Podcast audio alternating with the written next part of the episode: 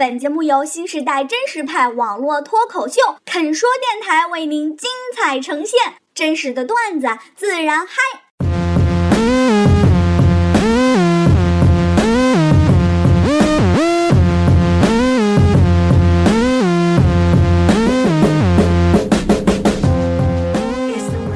这里是肯说电台，我是尼肯。今天呢，请到了两位嘉宾，这个让他自自己来做一个自我介绍吧。Hello，大家好，我是黑菜叔叔，大家叫我黑菜，你离稍微近一点，拜托啊。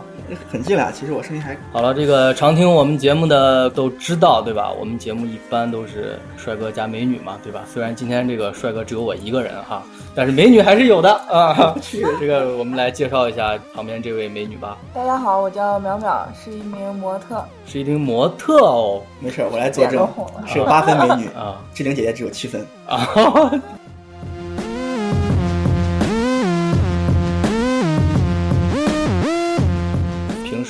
都是出一些什么样的展会的活动呢？就是车展啊、走秀或者是 cosplay。主要就是 cosplay 对吧？嗯我看你对动漫啊、游戏啊这块儿比较了解和爱好的，所以今天呢，呃，一个是这个收购嘉宾，另一位是老司机，对吧？我们今天就一起来聊这个目前最火的、刚结束的 China Joy，对吧？这已经是第几届来着？第几届了，老司机？老司机也不知道，我天，你们太业余了，这私下不做功课吗？不是因为老司机现在好久不开车了。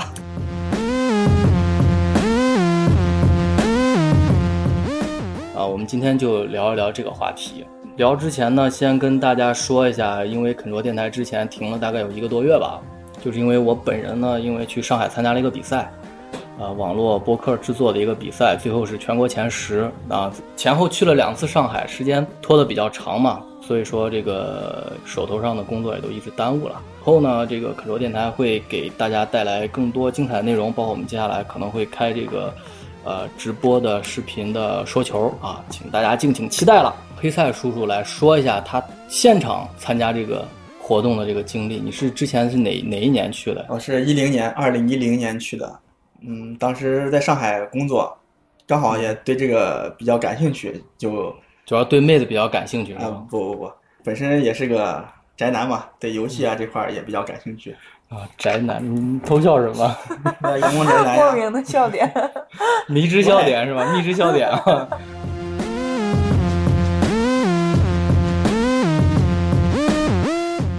首先去那儿就是人特别多，早上一早去排队排好久，就是全国各地的，就是对这个比较喜欢的一些人，年轻人为主，然后就去排队啊，干嘛进去，里面也是人比较多，而且游戏厂厂商特别多，然后游戏也呃也特别多，我都听不下去了。你说了几都是特别多。马上马上到重点了，什么？就是妹子特别多。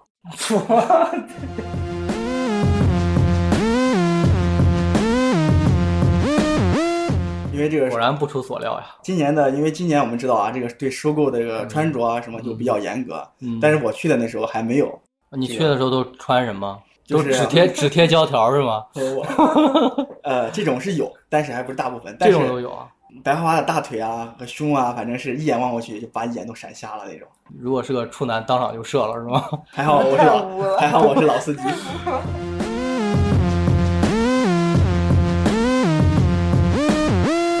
这个还好吧，还好，我们注意尺度啊，注意尺度。他这个活动应该是有三天对，啊、三天到四天，因为第一天是那个什么，第一天都是厂商的，看得过来吗？基本上是走马观花式的。然后你特别有印象，或者是你特别喜欢的展台，你会去多留意一下。比如说，我就比较个人比较喜欢暴雪，所以说我会在网易暴雪展台会多停留一下，去关注一些当年的魔兽世界啊、呃发布呀、和一些试玩啊、新版本的试玩都会去留意一下。嗯，试玩现场排队吗？也是。嗯，需要排队的。像火的游戏都需要排队。那你有些游戏它比较火的话，你在那儿排队，因为你只有一天的，你排队要排个半天，你接下来还排队其实还好吧，排队也没有像你想的那么久，像我们去什么上海迪士尼排个队要好久，也没有那么夸张。因为我那时候买了个单反嘛，其实就让需要拍拍人像，练习练习一下摄影，就是提高一下摄影技术。有没有就是做一些猥琐的偷拍？嗯，没有没有，我都光明正大的。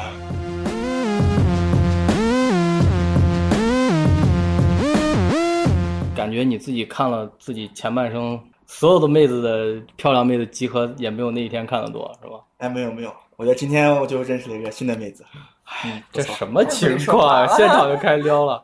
好了，既然说到淼淼了，那淼淼也说一下吧，因为你也经常出一些这种 cosplay 的这种活动嘛，类似于这种游戏展会，请你去的话，你在现场会是一种什么样的感觉？嗯，其实大部分都是很累很累，然后经常会碰见就是很无语的状况。比如说什么很无语的状况，我们非常关心。比如说他刚才说的拍照之类的，就是。嗯莫名其妙有一个特别猥琐大叔就往你就类似于像这样的是吧？啊，对对，标准长相是吧？猥琐大叔的标准长相，请看这里。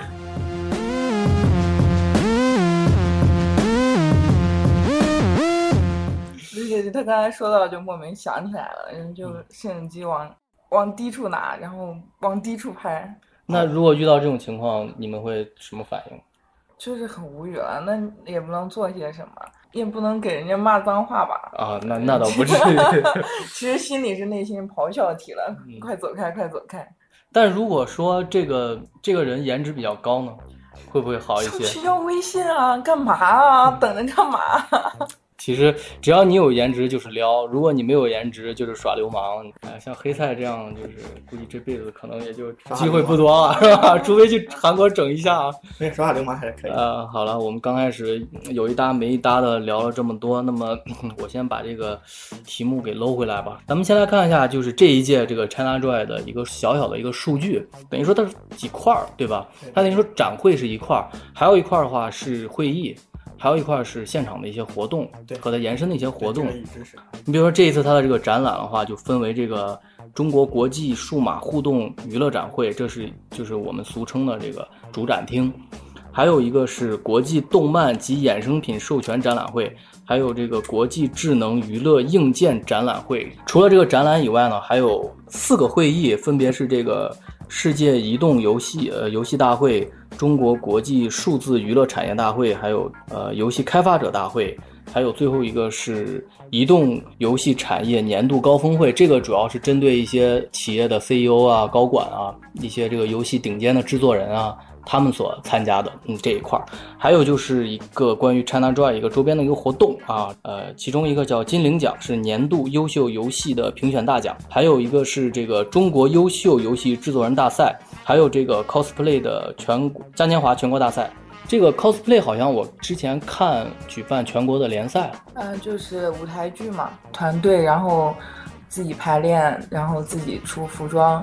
平时我们理解的这个 cosplay 就是说你打扮成动漫的人物然后拍照，那现在就是说衍生为你需要把它排练成一个短的话剧了。对对对，就 coser 吗？他们这个做衣服其实也挺花钱的。你们一般做衣服是要怎么做？就在淘宝上订还是怎么的？我是我是为了省钱自己去做，就是买嗯、呃材料呀、布料啊，然后自己去慢慢的细致的把它全部抠出来。高端玩家不都应该是这样吗？量身定制。没有，其实刚开始自己做的话，特别特别难。我我真的自己做衣服改了无数遍，然后最后变成了一个裁缝，是吗？已经快了。服装设计师好吗？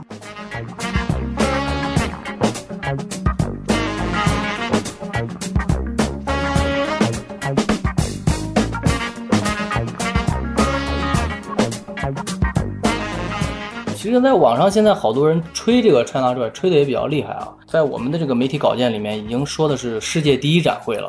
这让老司机来聊一下，这个你你觉得这个名副其实吗？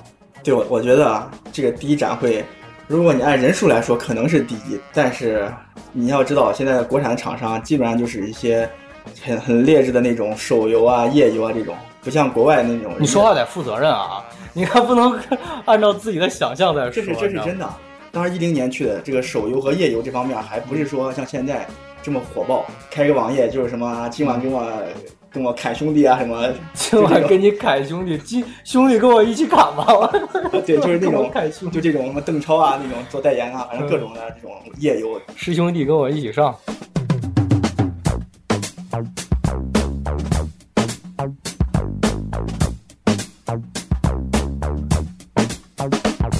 对，就这种夜游太多了，而且我觉得这种不是说就良良性的发展，真正你要对游戏，呃，是一个良性的发展，你要是有自己的厂，有自己的那个想法做这些东西，而不是呃抄袭一下捞一票就走人了。像国外的那种 E 三大展，像这种主机游戏偏多一些。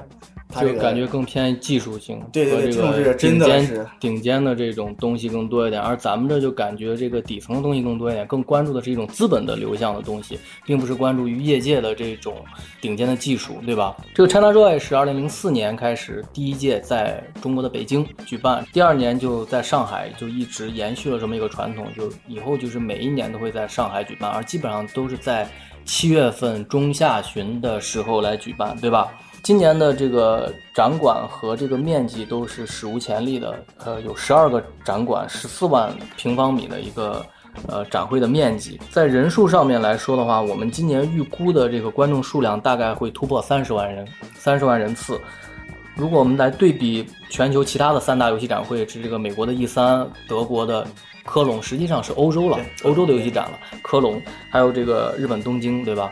然后我们来看看这个数字啊，美国 E 三去年的观众只有五点二万人，但欧洲呢现在这块情况还比较好，欧洲去年已经有三十四万的观众了，日本东京也有二十六万的观众。从主流的这个全球性的游戏大展来说的话，ChinaJoy 并没有跟他们拉开一个很明显的档次。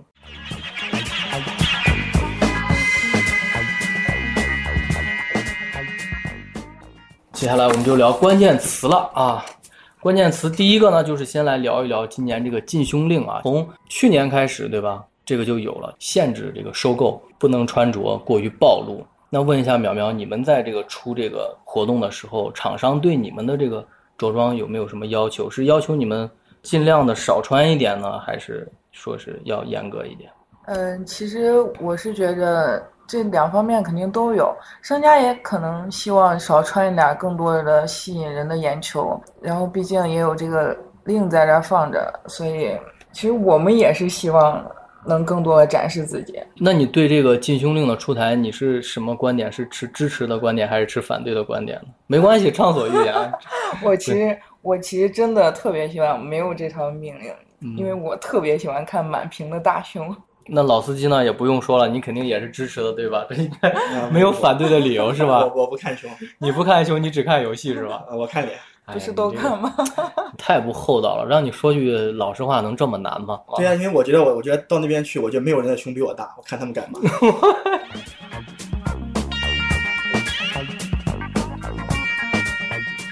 好了，不用说了，你该减肥了啊！淼淼，你你们参加这些活动，你遇上过穿最暴露的大概是一个什么样的情况？嗯，最暴露，嗯，那应该就是彩绘了吧？哦，彩绘啊，那就什么都不穿了是吗？嗯，游戏这方面我觉得没有很暴露啊，都是很正常的，就是露露小肚子啊，露露大腿什么的。老司机呢？你看过最暴露的？你去现场过？就是各种沟呀，各种腿啊。然后那个裙子特别短呀，就这样，就是说没有很过分的，没有超出这个公共场合这种伦理道德之外的，是吧？那不会，就算有了也是人体彩绘。我觉得这是怎么看这个问题？我觉得人体彩绘是艺术啊，对吧？是。而且我觉得吧，这个主要是可能是被车展给搞坏了，呃，甘露露啊什么等等一些，是不是？吸引眼球的这些啊，他们做的有点，确实为了博眼球嘛，有点过分。但是我觉得他是不是说出台这个规定，就是防止这种情况可能会出现，想出名啊，或者说是想博眼球啊。如果我没有这条规定的话，那他就不来了，对吧？是这种原因也有。在中国去看这种 ChinaJoy，好多就是去看美女什么的。其实我作为一个游戏玩家、个宅男来说，我觉得应该，其实这样也好，就让大家就更多的精力去关注这个游戏。嗯，这个美女只是一个衬托、衬品。你感觉自己说的很高大上是吧？高大上，你说的很官方好吗？没有很官方。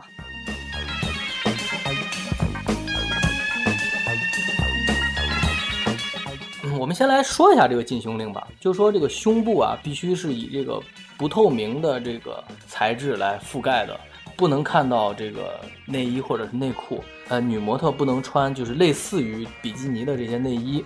同时呢，这个禁胸令还规定了对男模的一一个限制，就是男模首先是不能赤膊上阵啊，不能裸上身，然后呢，也不能穿三角裤或者就四角裤这种平底内裤，也不能露出这个人鱼线，这个你看身材练好了也没有用啊。而且这个异性模特之间呢，也不能有过多的这个肢体接触啊。女模这个下装短裙或裙摆就是不能露出臀线。其实我在想啊，它规定完之后，这个东西难道每一个收购都有人去拿尺子或者去测量吗？还是怎么样？这个我觉得应该不会吧？这个我觉得应该是没有的。嗯嗯，我觉得这个也是一个尺度线吧，只是有规定在这里，规定只是规定出来了，大家就是看着去遵守吧，不会说特别看着办吧。特别明显的就是搞一个什么赛场监督啊什么的，发现你这个球露出来了就给你抓走之类的，是吧？但今年我看了，基本上那个收购的衣服都是已经快到脖子了，你连勾就很难很难看到。你很失望对吧？啊，没有没有，我关注点不在这里。就是今年还规定了这个，包括这个喂黄瓜呀、喂胡萝卜啊，这个行为也要禁止了，或者是这个现场会送一些这个呃安全套啊，还有就是不能使用自拍杆。这个我不太有个迷思啊，为什么不能使用自拍杆呢？其实这个自拍杆这东西，在大型活动中，因为要拍照干嘛，这个东西比较长，一式操作起来会自残是吗？而且这个东西确实会造成一有一定的安全隐患嘛。嗯，因为在迪士尼、上海迪士尼，包括美国迪士尼这边，他们都不让用自拍杆。所以说这个禁凶令在我们看来，实际上只是一个，也不能说空谈吧，就可能就是防止借这个展会来炒作的一些人，主要是对于他们的一些限制。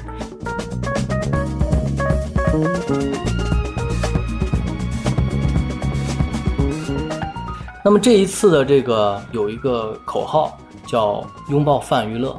什么是泛娱乐呢？大家可以去百度一下，对吧？我也不给这个东西展开说了，就是大概就是说这个以 IP 授权为核心，呃，以网络这个游戏运营啊、网络平台为基础，展开这个像电影啊、音乐啊、动漫啊，还有呃这个网络文学呀、综艺呀。这些视频直播呀，这些展开的一系列这种这种娱乐方式吧，感觉就是说我们现在 ChinaJoy 是一个以变成了一个以游戏为平台，然后多元化发展的这么一个展会了。游戏只能说是它的一个底子，但是它长出来的这个花朵或者是果实的话是非常宽泛的，并不是像国外一样是走技术、走高精尖的路线。是是，像现在 ChinaJoy 从去年开始吧，前年开始，像有好多有已经它不是一个游戏厂商去参展了，像好多类似于斗鱼、熊猫这种直播平台，它说白了它是跟游它这个游戏就是直直播平台，嗯。或者一些游戏媒体，这些它也会去参加这些展会。说白了，现在最火的概念就是一个是直播，一个是 IP 嘛。IP 是什么？这个大家也可以去百度一下。说白了吧，就是这个知识产权，就是我创作的东西，哪怕是一个商标、一张图片、一段故事，呃，这些东西去来衍生出来的一些这种，都可以称之为 IP。之前火的几部电视剧吧，像什么《芈月传》啊、《蜀山传奇》啊、《花千骨》啊，现在是拍一部火的电视剧就出一个同名手游，只要这个电视剧火，然后这个手游出来之后的话，它就能轻松的跻身这个付费榜前十。还有综艺的话，像这个《中国好声音》，还有这个《爸爸去哪儿》，全部都开发的有这个手游，之前就有这个粉丝基础在这儿。手游推出之后的话，这个市场的反响也非常的好。对，但这种游戏说白了，也就赚一赚粉丝们的钱，这波热潮过去了，这个游戏很快就捞一笔钱就走人。捞一笔钱走人之后的话，他们会马上买下一个火的 IP 来进行改编。对，这中国已经循环是这样。其实你说它是死循环，我觉得如果这个市场一直存在的话，我觉得倒不一定是死循环。但它对中国的游戏这个游戏产业的发展，我感觉没有起到一个很好的这种良性的作用。嗯，这个游戏反正我也没玩过，这个电视剧我也没看过，我觉得没有人会玩这种游戏。淼淼呢？你怎么看？嗯、我玩过花千骨，你看看，你看看，打脸了吧？我比较追那个剧，哎呀，嗯我觉得那个剧太好看了，所以他后来出手游的话，我就立马去玩了。其实，感觉怎么样？其实我觉得跟就是不是特别出名的手游差不了太多，就是有那个电视剧的基础在那儿放着，所以我觉得会比较好。这就是粉丝效应嘛对，它这个 IP 做出来了。对，就赚粉丝的钱就。看我们现在就身边就坐着一个这样的例子，而且的话，游戏这个市场，它并不一定说游戏市场就是为你核心玩家服务的，是，老人、孩子、家庭主妇，谁都可以来玩嘛，对吧？你看任天堂当时就是在这个核心玩家这个市场竞争不利的情况下之后，他就主动去开发了这个其他的这些以前不玩游戏的这些市场嘛。那说到这个 IP，其实真正在这方面做得非常好的还并不是中国，比如说像魔兽，最大的 IP 了，对吧？刚才我们讲的是这个电影转游戏，魔兽的话就是游戏转电影。当天的排片量就是突破了速七的这个保持的记录，第一天票房就近三亿，十五天破了十四亿大关，在全球范围内呢，这个大概是四亿美元的票房收入，可以说是这个游戏历史上最成功的，呃，电影史上最成功的这个游戏改编电影。你说这个是什么？也是玩家情怀的力量。是，这就是一种情怀。呃，暴雪这个在中国的这种影响，有点像大众车在这个中国市场的这种影响。其实其他的厂商也不错，好多游戏厂商跟暴雪比起来也并不小。但是暴雪它这个底子打得好，刚刚开始，大家在这个网吧里面连星际啊，暴雪给我们留下印象比较深刻。就像中国人刚刚开始从这个面包车开上小轿车的时候，就桑塔纳品牌在这个一个国家的这种崛起当中，它产生了这种。呃，这种奠基的这样一个作用，是，而且怎么说呢？因为 PC 端的还不像主机端的，主机端的可能还有索尼啊、任天堂呀这些育，然后这些育碧或者什么，他们就是会做一些主机游戏多一些。嗯，但是 PC 端的话，以前就是 EA 暴雪，但是 EA 最近几年来说也是慢慢在走下坡路吧。至少从我这边看来，我觉得这个最赚，你说游戏做好不好暂且不说，就是单纯从赚钱这个方面。来说或影响来说，暴雪绝对现在是在全球应该是排在第一的。比如说，我们之前还有一个比较大的 IP 叫变形金刚，我们小的时候看变形金刚动画片，对，后来就是买玩具。你你笑什么？又眯着微笑了。变形金刚是什么？我我是在想，就是不是一个年龄段有代沟？那肯定了。你当年看什么动画片？动画片。你哪一年的呀？九几的？九九五。一九九五年，《夏洛特烦恼》。呃，你像变形金刚的话，我们这个小时候看看动画片，后来就慢慢就是它就会出这些玩具，又会出电影，再会出这个游戏。全部串起来了。实际上，IP 这个东西很早很早就已经根植在我们生活当中啊，只不过我们没有把它形成这个叫法而已。我们生活当中一直都是这么来的，一直都是这么玩的。那么可以说，IP 发展到今天的话，它终于有一个新的突破，就是在本届的这个 ChinaJoy 上有一个新的一个技术，叫 VR 技术，对吧？其实 VR 技术并不是特别特别新，已经有两年了。